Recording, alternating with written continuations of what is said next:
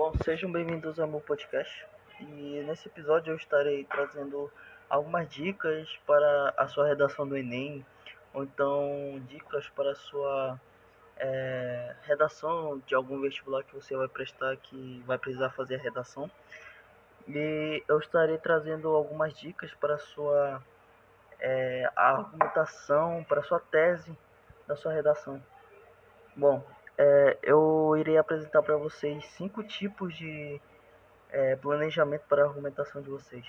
Bom, eu vou falar sobre a alusão histórica, sobre a interrogação, sobre a definição, sobre a refutação, sobre a comparação e também sobre a oposição.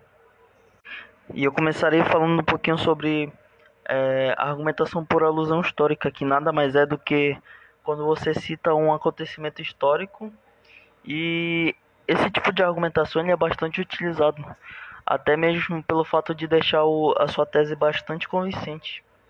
É, mas é claro que você precisa é, saber sobre esse acontecimento é, de modo que você consiga encaixar, é, fazer um conectivo com a sua tese, com o tema, com o tema da redação.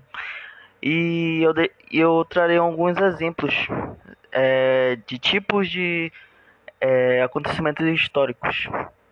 É, um deles pode ser a abolição da escravatura, a Revolução Industrial, a Primeira e Segunda Guerra Mundial, a, a ida do homem à Lua, é, a queda do Muro de Berlim, a crise do ano de 1929, que nada mais foi do que a crise da quebra de valores de Nova York, essas são algumas das mais utilizadas é, acontecimentos históricos, mas tem vários, tem vários argumentos de fatos históricos que você pode utilizar.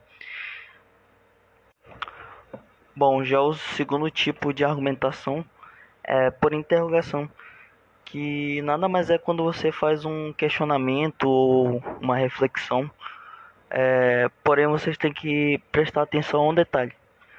Bom, é, para fazer esse tipo de argumentação, a pessoa tem que ter um conhecimento, pois é, se a pessoa fazer um questionamento e não responder, isso pode acarretar uma perda de pontos. Então, tem que ter cuidado na hora de utilizar esse tipo de argumentação. Bom, o terceiro tipo de argumentação é por definição que nada mais é que quando uma pessoa pega a ideia do tema e esclarece ao máximo, é, na sua totalidade, o conceito ou a definição é, dessa palavra ou a ideia do, do tema da redação. Bom, e para isso eu trouxe um exemplo que será sobre a ética. Por exemplo, é, é, define-se por ética a ação de uma pessoa que pode ser considerada correta ou incorreta. Isso, pode, isso é um tipo de definição. Bom, o quarto tipo de argumentação é pela refutação. E nesse tipo de argumentação, você precisa dominar o assunto e ter a responsabilidade no uso da, da linguagem porque elas são determinantes na intenção persuasiva do texto. É, e nesse tipo de argumentação, nada mais é do que questionar é, praticamente tudo: valores, conceitos, juízos e etc. Bom, já o quinto tipo de argumentação é pela comparação, que nada mais é do que confrontar é, situações distintas, é, apontando os elementos de semelhança e estabelecendo uma analogia. É um recurso muito expressivo que favorece a elucidação de pontos de vista. Bom, e para mostrar um tipo de comparação, eu trouxe uma, uma frase do Oswald de Andrade, que é: Meu amor me ensinou a ser simples como largo de igreja. Bom, e tem algumas palavras para que pode ser utilizado nesse tipo de argumentação na comparação no caso, que são as palavras com, como, tal qual, tal como, tão quanto e etc. Entre outras palavras que pode ser usado.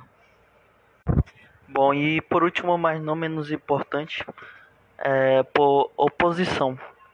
É, o uso desse tipo de técnica é, prova a capacidade de abordar um assunto de forma dialética, ou seja, é, explorando os mesmos interesses de dois polos da discussão. Nesse caso, para chegar a um posicionamento, é, mais um parágrafo ou simplesmente a conclusão fecharia o texto de forma completa, com a, com a, afirma, com a confirmação ou a refutação de um dos pontos de vista apresentados. Bom, esse foi o conteúdo desse episódio. É, esse episódio não ficou tão extenso porque eu preferi dar uma resumida no, nos assuntos para não ficar tão extenso e ficar muito maçante.